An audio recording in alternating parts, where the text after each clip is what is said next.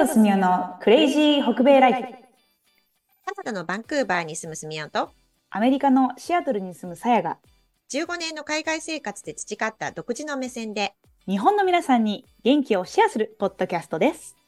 皆さんこんにちは。こんにちは。なんかちょっと、あれしちゃった。なんか宝塚みたいに言っちゃった。元気をシェアするポッドキャストです。いいじゃないですか、声高らかで。私はもう低めに行かないと、あの、だいたい音が割れちゃうんで、ちょっと頑張って低め低めで。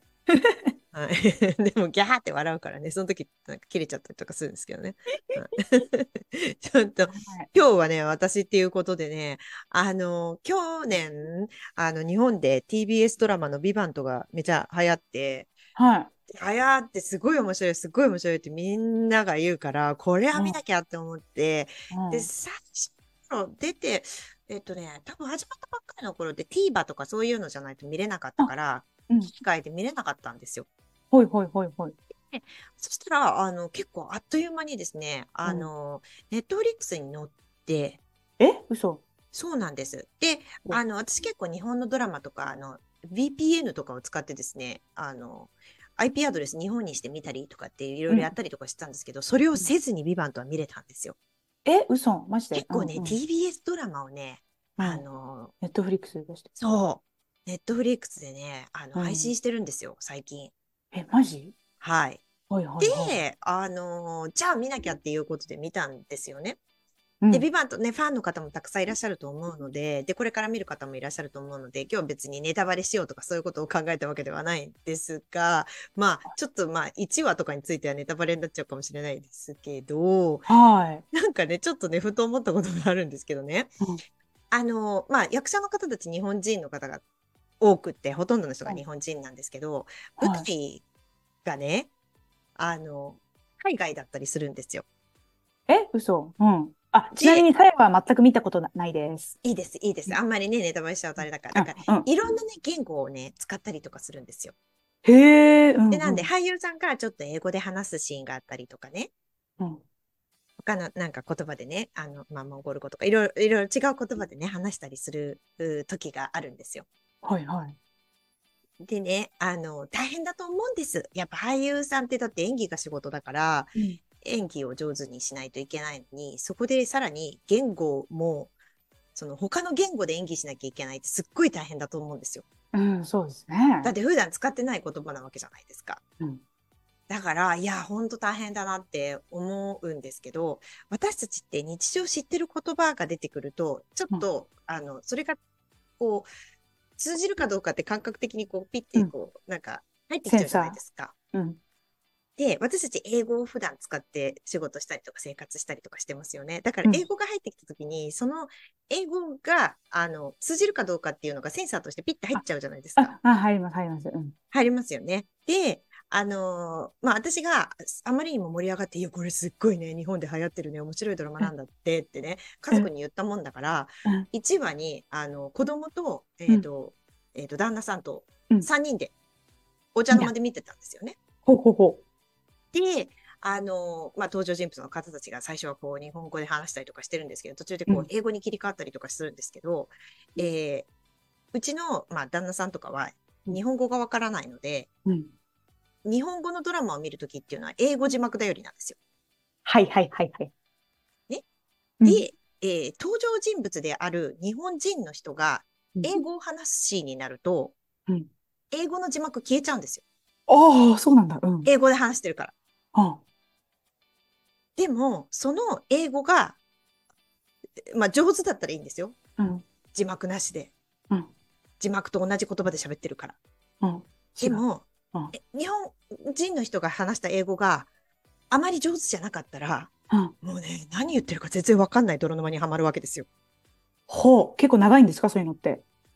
結構長かったんですよ、今回。ほうほうほうほで、えっと、まあだからうちの旦旦那さんとか子供が、え、ママママ、あの人何年言ってんの？って言うわけですよ。う。うんうんうん。で、私からしてみたら、えまあ英語だからさ、まあなんとかちょっと分かってあげてよって思うんですよ汲み取れって。で、私からしてみたら、日本人のアクセントの英語っていうのもわかんないでもないから、うんあ、うん、こういうこと言ってるんだよっていうふうに説明はできるんですけど、私がその英語で言ってることを説明してる間に話がどんどん先に進んじゃうから、いちいち止まって説明もしてられないわけですよ。はいはいはい。だって英語で話してるし、本人は。うんうん。だからもう、うんもう、もうこのまま日本語のアクセントわかる状態で言ってって思うんですよ。あ、ちょっと大変。うん。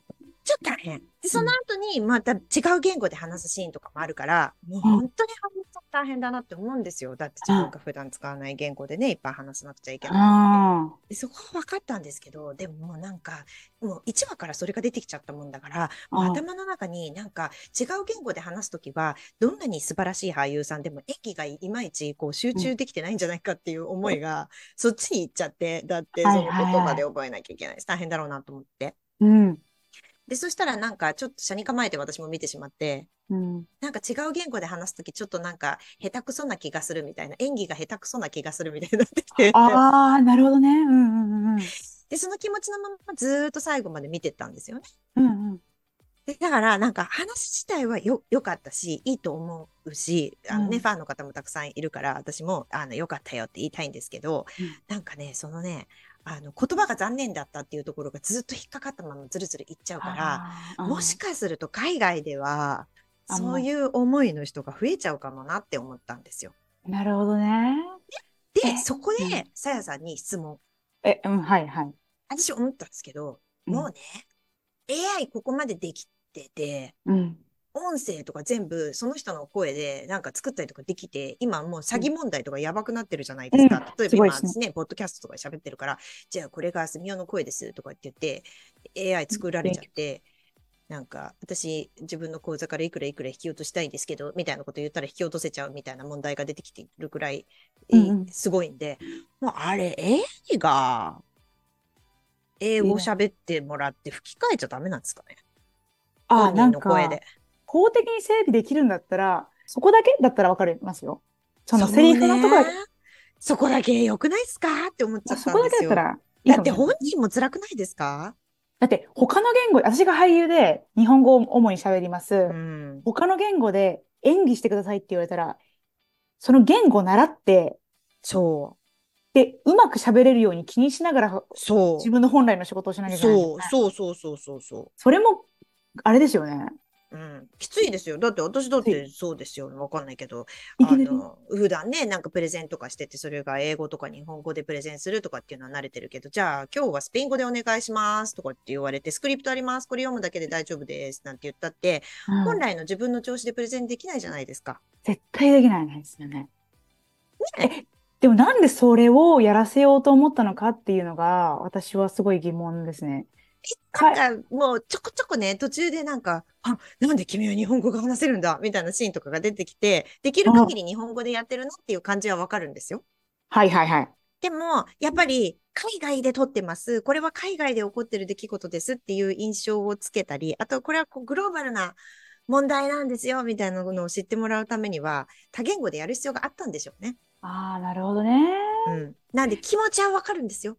見ててわかる。わかるけど、やっぱりネイティブではないし、でも、そのさ、その、そのさ、だって、そのキャラクターの人が、その世界を股にかけたみたいなキャラであれば、やっぱり流暢であるっていうのが一つ、どうしても含まれちゃうじゃないですか。それがキャラクターセッティングに含まれますもんね。そう、そう。だから見ててね、痛々しくなっちゃって、うん、逆にね。そんなくらいだったら AI とかさ、みたいな、AI じゃなくてもいいですけど、うんなんか、なんか吹き替えとかもできそうですけどね。そこのところだけ、ちょっと自分の声に似た人に喋ってもらうと。ね、あ、わかんない。できるかわかんないけど。うわうん、わかんないけど、でも、まあ、そう、でもえ、そこまで、まあ人間にやらせるんだったら、やっぱ俳優魂あるからかわいそうだな、自分でやりますってなると思うんですけど、うん。なんかもう、なんか、うーってした？その段階でってなっちゃって、で、私がうーって思ってんのに、周りからねえねえ、あの人何て言ってんのあれ何語とか聞かれて、英語だよ、君たちの言語だよって思いながら説明をして。ちょっと辛い。え、そやっぱ幅広い人に見てもらいたいんだったら、う。やっぱり、あの、韓国のドラマって今すごいじゃないですか。すんごい、ネットフリックスもすごい出てるけど、うん、うんうん基本韓国語じゃないですか。そう、基本韓国語で全部字幕でやるじゃないですか。うん。もうね、私それでいいと思こっうんです。ちがいいですよね。うん。そう。で、逆に、その、吹きか、嫌う傾向もあるじゃないですか。うんその私もそうですけど、韓国語ののね、ドラマだったら、日本語吹き替えの方がきっうんと入ってきやすい。言葉としては、言語としては理解しやすいけど、でも韓国語で聞きたいんですよ。わかります。ね、だから、わざわざ字幕読むっていう作業をしますけど、うん。そう、そ れちょっと逆行してたんだよな。それが残念だったんですよしちゃったんだ。そう。でもなんかこれ海外目線かも。うーん、わかんない。えー、でも、でも、ネットフリックスに、私今チェックしましたけど、ネットフリックス .ca、カナダのネットフリックスでも見られるってことは、うん。その、海外向けにやってるってことじゃないですか。日本のネットフリックスにしかないドラマっていうのたくさんありますけど、うんあえて北米で、どこのほ他はヨーロッパ流してるかわかんないですけど、北米で見てもらうっていうふうな設定にしたってことは、北米の視聴者が欲しい、イコール英語を喋る人がほとんど。うんその人たちに見てほしい。英語を使おうと思ったと思うんですけど、それがたま、まあ逆効果になってしまっているということでしょうか。ね。う んわかんない。私はそう思っちゃった。で、下の英語字幕が消えるっていう。そう、それがね、良くないですよね。それが良くない。うん。